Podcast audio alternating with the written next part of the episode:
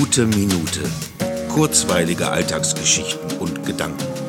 Mein Name ist Matthias Hecht und jetzt geht's auch schon los. Was ist das nur für ein Tag? Ich habe das Gefühl, ich bin in einem Hühnerstall. Alles rennt aufgeregt hin und her, wie aufgescheucht. Nur von was? Das Wetter? Nein, das wäre zu simpel. Es ist ein bisschen wie im Auge des Tornados. Dort, wo plötzlich alles still wird, man tief beeindruckt innehält, weil man weiß, was gleich auf einen zukommt.